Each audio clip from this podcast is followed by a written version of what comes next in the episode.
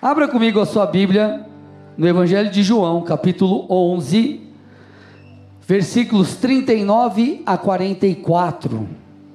39 a 44. Diz assim o texto: Então Jesus ordenou: tirem a pedra. Marta, irmã do falecido, disse a Jesus: Senhor, já cheira mal, porque está morto há quatro dias.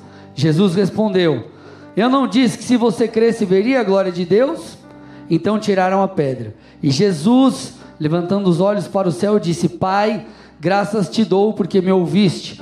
Eu sei que sempre me ouves, mas falei isso por causa da multidão presente, para que creiam que tu me, tu me enviaste. E depois de dizer isso, clamou em, clamou em alta voz: Lázaro, venha para fora. Aquele que tinha morrido saiu, tendo os pés e as mãos amarrados com ataduras e o rosto envolto num lenço. Então Jesus lhes ordenou: desamarrem-no e deixem que ele vá. Este, meus amados, é o relato da tão famosa ressurreição de Lázaro. Nós podemos afirmar que esse aqui no Evangelho de João é o grande sinal, é o clímax dos milagres que Jesus operou e que estão citados aqui nesse Evangelho. Então, nós já estamos, se você é um pouco mais observador, você já percebeu ali que nós estamos no capítulo 11 do Evangelho de João. E até o capítulo 11, alguns milagres já haviam sido citados ao longo desse evangelho: transformação de água em vinho, a cura do filho do oficial, a cura do paralítico, a primeira multiplicação de pães e peixes. Jesus andou sobre o mar, a cura de um homem cego de nascença, mas nenhum dos milagres anteriormente citados se compara com este que Jesus havia feito. Inclusive a ressurreição de Lázaro, ela foi incrível, muito mais é, é, estrondosa ou especial do que outras ressurreições citadas, como por exemplo a do filho de uma viúva de Naim e da filha de Jairo. E por quê? Porque essas ressurreições aqui que eu citei, elas aconteceram logo após a morte. Então a pessoa havia falecido, então Jesus, debaixo do poder do Espírito, ele traz a vida. Agora, a ressurreição de Lázaro, você pode ver aí no versículo 39, ela se deu depois de quatro dias da morte desse homem, gente. Aqui já estava acontecendo uma decomposição, não era uma espécie de, é, sei lá, um ressuscitamento, algo assim, não. Jesus, ele reverteu um processo de decomposição. E às vezes nós lemos o texto e nós não percebemos isso, mas fato é, essa verdade, ela mostra o tamanho do poder do nosso Senhor. Isso é realmente incrível. O nosso Deus é um Deus que ressuscita os mortos, é um Deus que cura, é o Deus do sobrenatural. Agora, qual é a boa notícia? A boa notícia é Hebreus 13, versículo 8. Jesus Cristo é o mesmo ontem, hoje e para sempre. Então Jesus Cristo é o mesmo, o Deus que operou milagres lá atrás, é o Deus que continua operando milagres hoje, e é o Deus que continuará operando milagres para sempre. Deus continua fazendo milagres. Então, o Senhor que ressuscitou Lázaro, o Senhor que curou o cego, o Senhor que fez milagres, esse Deus ainda está vivo. Ele continua trazendo provisão, ele continua curando a mim a você das nossas enfermidades, sejam elas físicas, sejam elas emocionais, ele continua nos libertando, Deus continua operando. Quantos testemunhos nós não teríamos aqui, talvez se cada um ou se eu desse oportunidade para um ou outro falar aqui. Pessoas curadas de câncer, testemunhos na área financeira, restauração em famílias, libertação de vícios e tantas outras coisas que já aconteceram aqui e o Senhor ainda tem feito. Coisas que aconteceram é, em todos esses anos de igreja, coisas que o Senhor ainda fará. Deus continua fazendo milagres. E por quê? Porque Ele está vivo, amados. Às vezes nós vivemos uma, uma, uma vida religiosa E nós ficamos presos na, na, nas práticas do dia a dia e esquecemos que quando nós estamos lendo a Bíblia, ou nós estamos orando, nós estamos interagindo com Deus que quer falar, um Deus que quer ministrar o seu coração. Às vezes nós, chegamos diante de Deus clamando por uma situação familiar, uma situação desafiadora, talvez lá no seu negócio, enfim, no seu trabalho, uma situação crítica na família. E às vezes nós oramos como que por clichê, mas nós não cremos que Deus de verdade pode fazer. E você pode crer, Deus está vivo. E se Ele está vivo, Ele continua fazendo milagres. Agora, há ainda uma notícia melhor. E essa notícia melhor é que Cristo estabeleceu um padrão ou comissionou a igreja para dar continuidade àquilo que ele fazia. Olha, perceba, João 14, versículo 12. Em verdade, em verdade lhes digo que aquele que crê em mim fará também as obras que eu faço, e outras maiores fará, porque eu vou para junto do Pai. Então Jesus já está dizendo: ó, Vai chegar uma hora que eu não vou estar mais aqui, eu estarei com o Pai, eu cumprirei a minha missão. A minha missão estará cumprida. Agora a bola está com vocês. Vocês são aqueles que farão milagres. O que, que eu estou tentando te dizer? O Senhor não apenas está dizendo que há a possibilidade da continuação de milagres, Jesus não está apenas dizendo que é, Bom, os milagres não estavam restritos à pessoa dele fisicamente na terra. Ele estava dizendo, ei, os milagres vão continuar acontecendo, mas ele também está colocando algo a mais, ele está afirmando que nós podemos ser participantes, nós podemos ser agentes, pessoas envolvidas em meio aos milagres. Deus envolve a sua igreja para produzir milagres. Talvez lá na célula vocês oraram, Deus, colocamos a situação dessa pessoa diante de ti, e por meio da oração Deus fez algo. Deus fez algo na sua casa, Deus fez algo na sua própria vida, Deus fez algo na vida de alguém, Deus curou alguém, Deus nos permite ser participantes daquilo que Ele quer fazer. Isso é fruto do que? Do amor de Deus. Isso é fruto da misericórdia de Deus. Isso é fruto de um Deus compassivo um Deus que entende as nossas dores. Contudo, meus amados, hoje eu quero falar sobre um ponto importante para que os milagres aconteçam. Então, Deus fez, o mesmo Deus que fez milagres é o Deus que quer fazer. O mesmo Deus que fez milagres atrás, continua fazendo, inclusive através de nós. Nós somos partes que estão envolvidas no processo. Deus faz milagres. Agora, o que, que nós temos que entender para que isso aconteça? Você e eu, nós precisamos entender a necessidade de remover a pedra. Vamos de novo para o texto? João 11, 39. Lázaro estava morto, quatro dias. Jesus então chega ali, depois você pode ler capítulo 11 ali, é, é, é, praticamente todo fala sobre a morte de Lázaro, sua, sua ressurreição. Mas versículo 39 de João 11 diz: Jesus ordenou, ordenou tirem a pedra. Olha lá. E aí você pula para o 41. Então tiraram a pedra. Olha lá. Depois que a pedra foi removida, Jesus então ora Jesus glorifica a Deus e dá um comando: Lázaro vem para fora. E Lázaro então ressuscita. Os túmulos naquela época eram diferentes dos de hoje, obviamente. Se você der um Google qualquer aí, ou você já deve ter visto algum filme sobre Jesus, alguma coisa parecida, os túmulos, eles tinham uma pedra, essa pedra você rolava ela para fechar, não tinha porta, essa era uma espécie de porta. Então você rolava uma pedra e essa pedra impedia de, de pessoas entrarem ali, até de animais entrarem, e, e, e o cadáver estava ali, enfim, então essa pedra era colocada.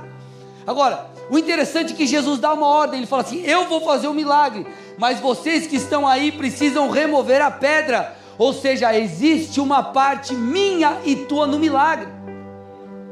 Não somos nós que fazemos o sobrenatural, o milagre, mas existe uma parte natural que cabe a mim e a você. Então eu te pergunto: quais são as pedras que você precisa mover na sua vida? No seu negócio, na sua vida profissional, na sua vida familiar, na sua vida espiritual. Quais são as pedras? Qual é a sua parte? Qual é o seu papel para que o milagre aconteça? Deixa eu contar um testemunho para vocês. 2009, eu casei em junho de 2010. 2009, se eu não me engano, foi, eu não sei se foi exatamente, acho que foi 2009, meados ali de 2009, enfim. Eu morava em São Paulo, a pastora morava em Curitiba, ele estava num culto no meio de um mover. E nesse mover, nós estávamos juntando dinheiro para casar. E quem vai casar, irmão, sabe que dois reais parece mil, né? Meu Deus, guardei cem, parece que você está guardando um milhão. Misericórdia, né? Qualquer dinheiro é válido. E a gente juntando dinheiro para casar. E eu lembro que ela me ligou, ela falou: Amor, estou num culto aqui rolando mover. E o Senhor, Deus me pediu, Deus falou com a gente, Deus falou comigo, para a gente poder semear esse valor. Eu estou sentindo isso. Aí eu do outro lado da linha eu falei: Estou sentindo isso não. E eu falei: Não, não ofertamos. Passou o tempo, o Senhor começou a falar comigo e eu fui passar a virada do ano em Curitiba. Ali nós semeamos, irmão, faltava seis meses para eu casar. O Senhor me pediu, eu semeei tudo que eu tinha guardado. Semeei no altar. Semeei diante de Deus. O Senhor havia colocado aquilo no meu coração. E, em meio a tudo isso, é, eu também havia. É, é, eu trabalhava no banco, eu trabalhava no departamento jurídico de um banco. E eu cheguei no final do ano, final de 2009, para minha gerente e falei: então eu vou mudar para Curitiba no meio do ano que vem eu vou casar e eu preciso que vocês me ajudem com uma vaga, eu preciso de uma vaga. Irmão, a vaga não vinha, a vaga não vinha, a vaga não vinha, a vaga não vinha, e o casamento chegando, o casamento chegando, enfim, toda semente, toda atitude de fé, ela gera uma resposta. Vocês estão aqui? Quando você remove a pedra, você dá espaço para Deus fazer um milagre. E eu sei que foi um baita do mover. Eu sei que a minha, se eu fosse fazer festa de casamento na época, ia ser assim, ia chamar os, os convidados, gente, vamos lá, cada um paga o seu, vamos lá, a gente é brother, a gente é parceiro, vamos lá só para celebrar. Eu sei que Deus abriu as portas, a, a, a, gente fez o casamento dos sonhos, sei que as coisas começaram a acontecer, é, enfim, Deus fez um mover. Eu mobilei praticamente minha casa, ganhei praticamente minha casa inteira mobiliada, ficou faltando uma coisa ou outra. Deus fez algo sobrenatural consegui, fiquei morando ainda, casei em junho, fiquei ainda três meses morando, passando a semana em São Paulo, e eu vinha sexta-feira para Curitiba, pegava o ônibus na rodoviária e vinha para cá. Ficava o final de semana, chegava domingo depois do culto, pegava o ônibus na rodoviária, ia para São Paulo, passava a semana trabalhando, fiquei ainda três meses até tudo se consolidar, eu consegui uma vaga e migrar para Curitiba. Mas o que eu estou tentando te dizer, eu dei um passo de fé eu fiz aquilo que o Espírito de Deus colocou no meu coração. Eu agi em fé, eu removi a pedra, então eu vi o favor de Deus sobre mim, sobre a minha família. Agora, não queira fazer a mesma coisa que eu, em que aspecto? Não, então tá bom, vou chegar agora, eu vou mudar, vou dar uma bica, vou sair daqui. Não, irmão, calma, você vai pedir direção do Espírito. O Espírito Santo vai te direcionar. Então você precisa falar, Senhor, qual que é a minha parte no processo? Qual que é a minha parte no processo? Então, quando Jesus chega, por exemplo, você vê Maria falando com ele, então você vê uma conversa, você vê um relacionamento aqui. Então Jesus dá ordem. Antes de Jesus dar ordem, Maria, por exemplo, chegou para Jesus e falou: Senhor, se o Senhor estivesse aqui, eh, meu irmão não teria morrido. Então você vê que há um relacionamento, há uma busca, há, há, há há uma pergunta para o Senhor. Então o Senhor dá a direção, remova a pedra, faça isso. É da mesma forma que você vai agir em cada área da sua vida. Senhor, o que, que eu faço aqui? Você vai ter uma direção específica do Espírito de Deus para você. Por quê? Para que o milagre aconteça, nós precisamos, irmãos, remover a pedra. Há uma parte que é sua e Deus não vai fazer. Paulo lidando com a divisão da igreja, com divisão da igreja de Corinto, ele traz um princípio, olha que interessante. 1 Coríntios 3, 3 a 9. Porque se há ciúmes e brigas entre vocês, será que isso não mostra que são carnais e andam segundo os padrões? Quando alguém diz eu sou de Apolo e outro diz eu sou de Paulo, não é evidente que vocês andam segundo padrões humanos? Quem é Apolo e quem é Paulo? São servos por meio de quem vocês creram, e isso conforme o Senhor concedeu a cada um. Eu plantei, Paulo regou, mas o crescimento vem de Deus. De modo que nem o que planta é alguma coisa, nem o que rega, mas Deus que dá o crescimento. Ora, o que, planta, o que planta e o que rega são um, e cada um receberá a sua recompensa de acordo com o seu próprio trabalho. E aí ele diz: Porque nós somos cooperadores de Deus, e vocês são lavoura de Deus e edifício de Deus. Segundo a graça de Deus que me foi dada, lancei o fundamento como sábio construtor, e outro edifica sobre ele. Então, em meio a essa discussão na igreja, essa divisão, ah, eu sou de Paulo, eu sou de Paulo, eu sou de Apolo, enfim, ele vem, ele traz, ele, ele explica, ele diz: espera, o reino de Deus não tem a ver com um, não tem a ver com o outro, mas quem faz é Deus, quem usa é o Senhor, nós somos cooperadores. Então ele explica: igreja, todos nós somos cooperadores de Deus em uma obra maior que não diz respeito a nós, mas diz respeito ao Senhor. Cooperador no grego fala sobre ser companheiro de trabalho, colaborador. O que o Senhor está dizendo é: ei, eu te chamei para que juntamente comigo possa realizar a minha obra. Agora vamos lá, gente. Será que Deus precisa de mim, de você? Você acha que Deus precisa de mim, de você para fazer alguma coisa? Não, mas Ele nos dá o privilégio, Ele nos dá a graça de sermos participantes de tudo isso. Então você vê que é ou existe há uma colaboração. Existe uma parte que é nossa, existe uma pedra que você precisa remover. E se você não empurrar, não remover a pedra, dificilmente o milagre vai acontecer. Eu preciso que você entenda o seguinte: milagre anda junto com a obediência. Os milagres acontecem em um contexto de obediência obediência ao comando de Deus, sujeição a Deus. Porque quando nós nos sujeitamos a Deus, eu dei o meu exemplo aqui. Quando nós obedecemos os comandos de Deus, nós demonstramos que realmente cremos. Nós demonstramos que realmente temos confiança em Deus e nós não vivemos uma fé abstrata. Uma fé apenas de coração. Na verdade, você manifesta a sua fé com as suas obras. E é isso que Tiago disse. Tiago 2, 17 e 18. A fé, se não tiver obras, ela é morta. Ou seja, a fé sem obras não produz resultado algum. Da mesma forma que não adianta nada você falar para tua esposa que você a ama e você não ajudar ela a lavar a louça. Aproveita, irmã, aproveita. Varrer o chão, lavar o banheiro. Exagerei, eu sei que exagerei. Vamos lá. O que eu estou tentando dizer? Se você ama, você faz alguma coisa para mostrar. Sim ou não, gente? Sim ou não, gente? Da mesma forma, o Senhor está dizendo: se você tem fé, você mostra essa fé. Versículo 18: Mas alguém dirá: Você tem fé e eu tenho obras. Mostre-me essa sua fé sem as obras, e eu com as obras mostrarei a minha fé. Eu creio que Deus vai fazer milagres. Eu creio que Deus vai ressuscitar essa área da minha vida. E Deus fala: remove a pedra. Você fala: não vou. Você fala: não vou não. Remove a pedra. Não vou remover. Gente, quando nós mudamos para cá, nós tivemos que dar um passo de fé. Quando lá atrás nós mudamos para o Rio Verde, quando nós estávamos no Rio Verde, nós tivemos que dar um passo de fé. Eu lembro aqui, nós estávamos em todo o processo, mudamos para cá, não mudamos para cá, o que a gente faz? Deus deu um sonho para um irmão, para um líder aqui da igreja. O irmão que era líder aqui, ele.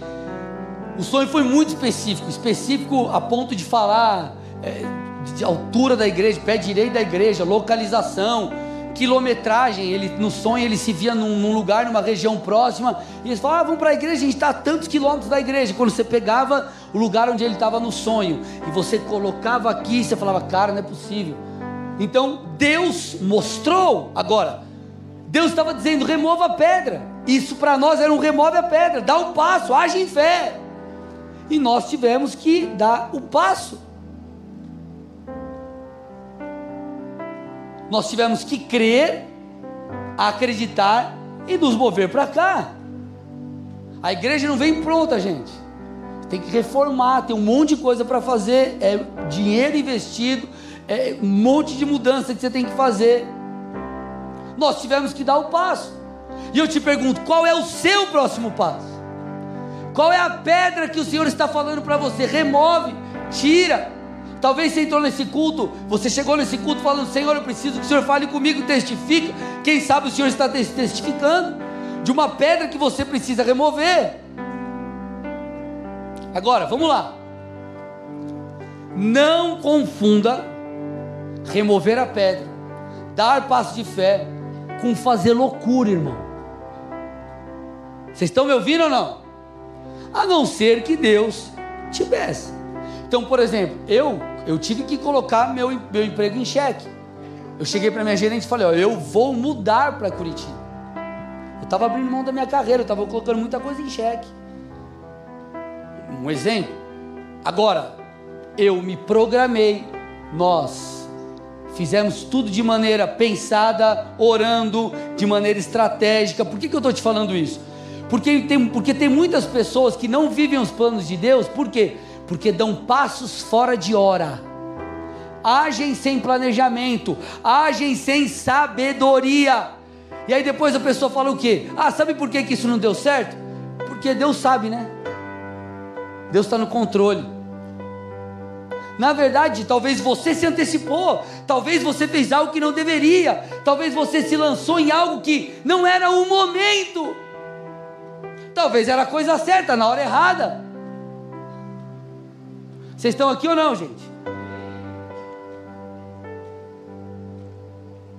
Quando Jesus vai até Lázaro, ele já estava sabendo da morte antes, mas Jesus estrategicamente chega depois. E um dos motivos pelos quais Jesus chega depois é porque se o milagre fosse feito antes, talvez não causaria, não causaria o impacto que, que causou.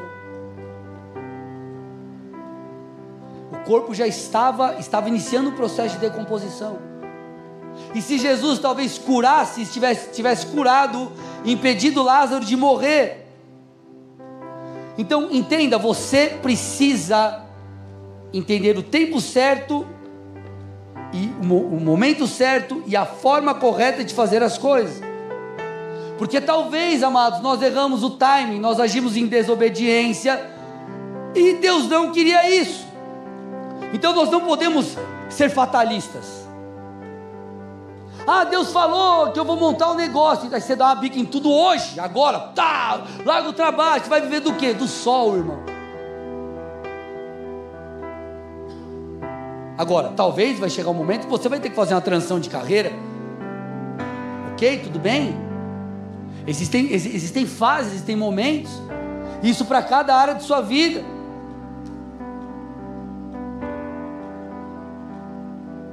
Olha, olha que interessante, olha como Jesus agia com sabedoria, com planejamento em seu ministério. Marcos 3, 7 a 9. Marcos 3, 7 a 9. Jesus se retirou com seus discípulos para o mar. Uma grande multidão seguia. Eram pessoas que tinham vindo da Galiléia, da Judéia, de Jerusalém, da Idumé, do outro lado do Jordão e dos arredores de Tiro e Sidom, porque ouviam falar das coisas que ele fazia. Olha agora o versículo 9. Então recomendou aos seus discípulos que sempre lhe tivessem pronto um barquinho por causa da multidão, a fim de não o apertarem. Jesus não era fresco, gente. Só que não teve. Ai, Jesus não quer que as pessoas fiquem perto dele. Não quer que aperta ele. Pensa, irmão. As pessoas quando se achegavam a Jesus, elas se achegavam porque a fama dele correu. Ó, oh, tem um cara que cura, tem alguém que está curando, ele cura, ele liberta, enfim, é é, ele faz milagres. Eles procuravam a intervenção do Filho de Deus. E Jesus, em misericórdia, curava pessoas, operava grandes coisas e fazia milagres mesmo. Só que por que Jesus? Ele pedia, qual era um dos motivos ali? Jesus falando: Ei, tenha sempre um barquinho para eu me afastar da multidão. Porque escute, a principal, talvez o principal ofício ou a principal tarefa de Jesus era propagar a mensagem de salvação propagar a verdade que ele estava trazendo, comunicar o evangelho do reino, a nova aliança.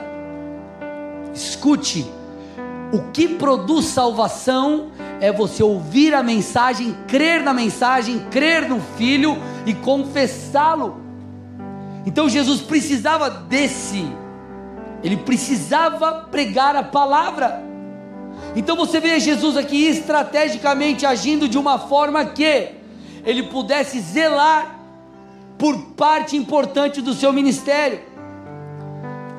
Além de cumprimento de profecias, outras coisas foram estratégicas da parte de Jesus, por exemplo, quando ele, ele comunica e deixa um jumento a postos para a entrada triunfal em Jerusalém. Quando ele prepara, ele ordena, ó, vai preparar um local, vai estar tá tudo certo lá para a última ceia então, estrategicamente, Jesus não apenas cumpriu promessas, mas ele agia de maneira planejada.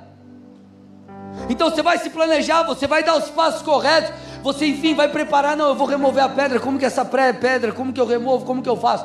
Mas, irmão, vai chegar um momento que o Senhor vai falar: agora você tem que agir, agora você tem que se lançar, agora você tem que acreditar, agora você tem que remover a pedra, agora você vai ter que pular no escuro, agora você vai ter que acreditar e andar por fé. Então esse equilíbrio é essencial. O discernimento é essencial. A hora de você se lançar e a hora de você se preparar. Ou melhor dizendo, a hora que você se prepara para depois você se lançar. Essa é uma verdade muito clara, ela fica muito clara na primeira multiplicação de pães e peixes. Então, como você sabe, Jesus ele ensina a multidão, Jesus cura enfermos, Jesus age em amor e misericórdia, mas eles estavam em um lugar ermo, estava ficando tarde e havia ali a necessidade daquelas pessoas se realocarem para suas casas e, e para poder inclusive se alimentar. Então Jesus ele decide agir dando alimento à multidão. O texto fala sobre 5 mil, cinco mil homens, se somarmos mulheres e crianças, dá mais ou menos 20 mil pessoas. Então Jesus percebe que tem cinco pães e dois peixes, e ele diz o seguinte, Lucas 9,14: Façam com que toda essa multidão, imagine irmão, 20 mil pessoas, mais ou menos 20 mil pessoas, faça com que eles se assentem em grupos de 50. Então vamos lá, gente, vamos organizar aqui. Essa bagunça não dá certo. 50, 50, mais 50, mais 50, mais 50. Vamos organizar aqui, 50. E organizou tudo. O que isso representa? Representa a parte natural do milagre. Representa o planejamento, a ordem, a organização. Até porque imagina como você vai distribuir pão e peixe para gente faminta naquela loucura. E aparecer bolo de aniversário de cidade, irmão. Aquele desespero, vou comer, vou comer. Já, já, viu? Já viu criança, e eu incluo a minha, as minhas crianças diz, festa de aniversário, vamos cantar o parabéns. Parabéns, as crianças estão assim, grudadas no, no, na parte do doce, enfiando o dedo. Só os meus fizeram, né? Só, só o meu fez isso. Põe o dedo no bolo, arranca um pedaço, quer pegar o brigadeiro, né? quer, quer a coisa ali. Então vamos organizar a coisa, vamos fazer o negócio com ordem. A tua parte, remover a pedra, é isso. E aí o texto continua. Versículo seguinte, na verdade, versículos 15 e 16. E eles atenderam, fazendo com que todos se assentassem. 16. E Jesus, pegando os cinco pães e os dois peixes, erguendo os olhos para o céu, abençoou, partiu e deu aos discípulos para que distribuíssem entre o povo. Quantos pães e peixes ele abençoou, repartiu e pediu para distribuir? Quantos pães? Quantos peixes? O que nos parece, olhando o texto, é: enquanto eles distribuíam, um milagre acontecia. Organiza, age em fé, Deus faz. Põe em ordem, glorifica, dá o passo que Deus te falou, e Deus move o milagre. Assentem-se, se assentem em grupos de 50 é a parte natural, é remover a pedra. Agora, partir o pão e falar assim: ó, pega esses cinco pães, esses dois peixinhos e dá para a multidão, isso é um passo de fé, essa é uma atitude de fé. Agora, você pode aplicar isso na sua vida em várias áreas, irmãos. O que, que você precisa botar em ordem na sua vida espiritual? Vamos lá, põe em ordem. O que, que você precisa fazer, talvez, na sua vida financeira? Está numa situação crítica de dívida, levanta tudo que você tem, que você deve, procura os credores, tenta alguma coisa, rola pedra, irmão. E aí Deus vai fazer um milagre. Ah, pastor, mas eu estou desempregado. O que, que você está fazendo? Não, eu estou em casa. Você mandou um currículo? Não, Deus vai abrir a porta quando Ele quiser. Tá, você quer que o dono da empresa venha bater na tua casa? Você não crê, pastor? Eu creio, irmão, mas. Se você observar os princípios bíblicos, você vai perceber que normalmente não é assim que a coisa acontece. Remova a pedra. Dê os passos necessários para que o milagre aconteça. Quer outro exemplo? Namã, comandante do exército do rei da Síria.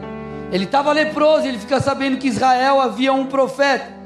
Então ele procura Eliseu. E Eliseu manda um mensageiro, na verdade, recebê-lo e dá a seguinte orientação a Naamã, segundo o rei 5:10. Olha lá, Eliseu lhe mandou um mensageiro dizendo: Vá, lave-se sete vezes no Rio Jordão, e a sua carne será restaurada e você ficará limpo.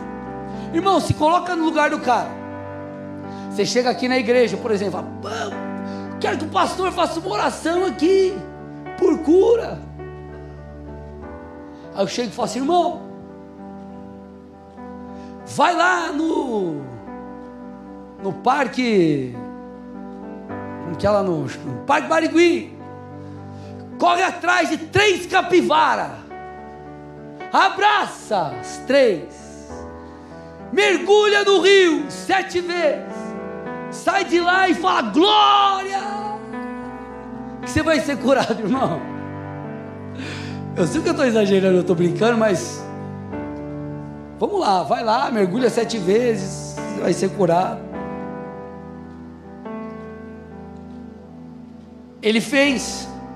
Resultado, versículo 14. Naamã desceu e mergulhou no Jordão sete vezes conforme a palavra do homem de Deus, e sua pele se tornou como a pele de uma criança e ficou limpo. O milagre acontece na obediência. O milagre acontece na obediência. Como você quer milagre se você não obedece o princípio bíblico? Osiel falou aqui no momento das ofertas. Como você quer milagre se você não se posiciona naquilo que Deus falou para você? Naquilo que o Senhor te orientou. O Senhor falou: remove a pedra. E você não quer remover a pedra, irmão? Lázaro nunca vai sair. Deus está falando com alguém aí ou não? Então, não importa se é difícil, se está difícil, você precisa acreditar naquilo que Deus te falou e você precisa permanecer crendo naquilo que Ele diz. Então, irmãos, meus irmãos, nós, que, que, que em você nós venhamos crer, creia, se mantenha em posição. Não havia lógica no mergulho de Namã, assim como não havia lógica em você remover a pedra, porque era uma situação totalmente constrangedora. Eles enrolavam ali o cadáver e eles colocavam algumas coisas ali para poder, por causa do odor, mas na condição já no período em que estava, provavelmente questões climáticas ali também favoreceram essa, essa decomposição do corpo. Então imagina que situação terrível. Imagina a, a, a, a, tamanha questão que Jesus estava se expondo. Assim como Namã se expôs. Só que se nós queremos viver milagres, nós precisamos trocar a lógica humana pela lógica do céu. E a lógica humana é diferente da lógica celestial. A lógica humana é faz conforme você vê. A lógica celestial, 2 Coríntios 5:7, nós andamos por fé e não por aquilo que vemos. Então, o que dita a minha, a sua vida, não é o cenário, irmãos. Quem dita é o Senhor. Olha, olha que interessante, Filipenses 4,19. Estou caminhando para o final. Filipenses 4,19. E o meu Deus, segundo a sua riqueza em glória, há de suprir em Cristo Jesus tudo aquilo que vocês precisam. Ele está falando quem nos supre? Deus. Ele coloca alguma questão aqui, não, mas peraí, se o cenário for desafiador, se tal coisa acontecer. Não, ele está apontando para aquele que tudo pode, porque o Senhor é aquele que tem poder para suprir. Da mesma forma, Ele é aquele que tem poder para curar. Da mesma forma, é aquele que tem poder para te libertar, poder para te sarar, poder para te transformar. Ele pode. Por isso, gente, nós precisamos andar por fé e não por vista. Caminhar por fé deve ser o padrão de todo crente, escute isso. Além de ser, obviamente, uma forma de honrar a Deus, Senhor, eu, eu não caminho por aquilo que eu vejo, eu caminho em honra, em honra a Ti. Além de glorificar a Deus, essa é a maneira que nós devemos viver e que produzirá resultados ou a vontade de Deus nas nossas vidas. Caminhar por fé, irmãos, que faz o sobrenatural vir à tona.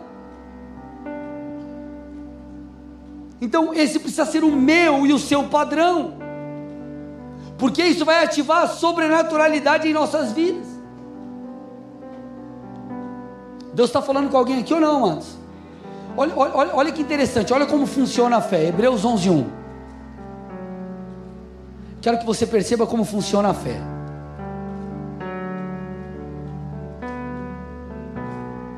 Nós vamos tentar dividir aqui esse texto em duas partes, tá? Ora, a fé é a certeza de coisas que se esperam, a convicção de fatos que não se veem. Então, fé, põe na NVI para mim aí, deixa eu ver como está. Põe na NVI. Isso. Ora, a fé é a confiança daquilo que esperamos e a certeza das coisas que não vemos. Então, como funciona a fé? Fé é certeza. Fé não é dúvida. Fé é certeza. Daquilo que nós esperamos. E que, como que você sabe aquilo que você tem que esperar? Porque você leu na palavra. O Senhor tem uma promessa para você. Está aqui na Bíblia. E por, quê? por que, que você sabe? Porque Deus falou com você, Ele tem uma promessa, Ele falou contigo, você tem uma palavra. Então isso gera fé. Fé é a certeza. Você não pode, você tem que acreditar, irmão. Fé é a certeza daquilo que eu espero. Espero por quê? Porque Deus falou. Agora, essa fé que é a certeza, ela gera a prova ou a materialização daquilo que nós não vimos. Então a fé é como um processo, eu acredito e eu me movo. Eu creio mesmo não vendo com os meus olhos naturais, mas percebendo espiritualmente. Então eu removo a pedra e Lázaro sai. O problema é que a gente quer que Lázaro apareça lá do outro lado, pega, vê se tiver um cantinho na pedra. Ei, eu estou vivo! Aí você remove a pedra. Só que Deus mandou dizer: remove a pedra primeiro. Remova primeiro a pedra. Pastor, mas não é fácil dar passos de fé, eu sei. Só que você precisa entender um outro princípio bíblico. Viver as promessas de Deus envolverá lutas, guerras, esforço da nossa parte e exposição para que os milagres aconteçam. Atos 14, 22. Fortalecendo o ânimo dos discípulos, exortando-os a permanecerem firmes na fé e mostrando que através de muitas tribulações nos importa entrar no reino de Deus. Paulo e Barnabé estavam encorajando os irmãos de Listra, Icônio e Antioquia. E ele está expondo, falando sobre uma dura verdade que é: se você quer entrar no reino dos céus, se você quer viver aquilo que o Senhor tem, se você quer alcançar as promessas, você vai ter que batalhar por isso. Você vai ter que acreditar, você vai ter que se expor, você vai ter que dar passos em direção a isso. Mateus 11, 12. Desde os dias de João Batista até agora, o reino dos céus, olha lá, é tomado à força, e os que usam de força se apoderam dele. Lucas 16, 16. A lei e os profetas duraram até João. Desde esse tempo, o evangelho do reino de Deus vem sendo anunciado e todos se esforçam para entrar nele. Amados irmãos, viver a vontade de Deus exigirá esforço da minha e da sua parte. Quer viver aquilo que Deus tem? Você tem que orar, irmão. Você tem que atrair. Você tem que se esforçar. Você tem que trabalhar. Você tem que batalhar. Você tem que fazer a sua parte. Haverá uma luta, uma batalha entre a realização, ou melhor, entre a promessa e a realização dela. E você sempre vai caminhar, sempre vai batalhar, vai sempre existir uma tensão entre a razão e a fé. Como eu disse, nem sempre você vai fazer loucura. Você vai ser prudente, a Bíblia nos orienta a prudência. Agora, vai ter momentos que a prudência é você dar o um passo de fé. Que a prudência é você agir em loucura, entre aspas, porque Deus pediu para você fazer assim. Essa é a sabedoria de Deus.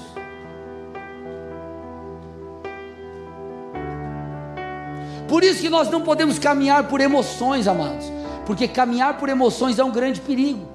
Por isso que você precisa ser um homem ou uma mulher de oração para você discernir os seus sentimentos, para você discernir aquilo que se passa em sua mente. Por isso que você precisa conhecer a escritura, porque a escritura, ela vai trazer clareza em relação àquilo que está acontecendo com você e em você.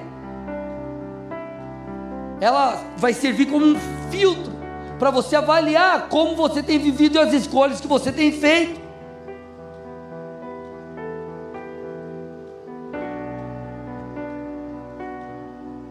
Agora, o que eu preciso que você entenda para a gente fechar aqui é que crer sempre será uma escolha. E sempre será uma escolha por causa disso que nós estamos falando. Porque os passos de fé que você dá, ele não é pautado numa emoção sua. Cara, eu estou empolgado. Eu acho que eu vou fazer isso. Ó, eu estou com uma energia. Eu vou dar um passo. Vou dar um passo nisso. Eu vou acreditar, eu vou fazer aquilo. Uau! Eu estou todo gás. Nós somos servos de Deus. Porque crer é uma escolha, porque crer independe da sua emoção, do seu gás, desse teu ânimo. Porque você dá passos de fé debaixo de uma ordenança do Senhor. Por que é uma escolha? Porque você escolhe em quem acreditar. Por que, que você pode escolher? Porque a fé não tem a ver com você, ela tem a ver com Deus e Ele é a sua segurança. Senhor, eu não estou fazendo isso porque eu estou animado. Eu não estou deixando de fazer porque eu estou desanimado. Não, eu estou me apegando à Sua palavra. Por que, que Pedro viveu um milagre e andou por sobre as águas? Porque Jesus disse: Vem. Ou você acha que ele estava animadão? Ah, que legal, eu vou andar sobre as águas porque eu no gás, hein? Acordei no gás. Não, ele disse: Se és tu, ordena que eu vá. Jesus disse: Vem. Porque Jesus disse: Vem, ele foi. E porque ele foi, por uma palavra, ele andou sobre as águas. E essa é a nossa segurança. Irmãos, essa é a nossa segurança. A palavra imutável de Deus, inerrante. Deus não pode mentir. Aquilo que Deus falou ao seu coração, crer é sempre uma escolha. Porque fé não tem a ver conosco, fé tem a ver com Deus. Fé está ligada a acreditar e descansar no caráter daquele que te prometeu no caráter de quem te prometeu. Quem te prometeu é fiel para cumprir, quem te prometeu pode cumprir.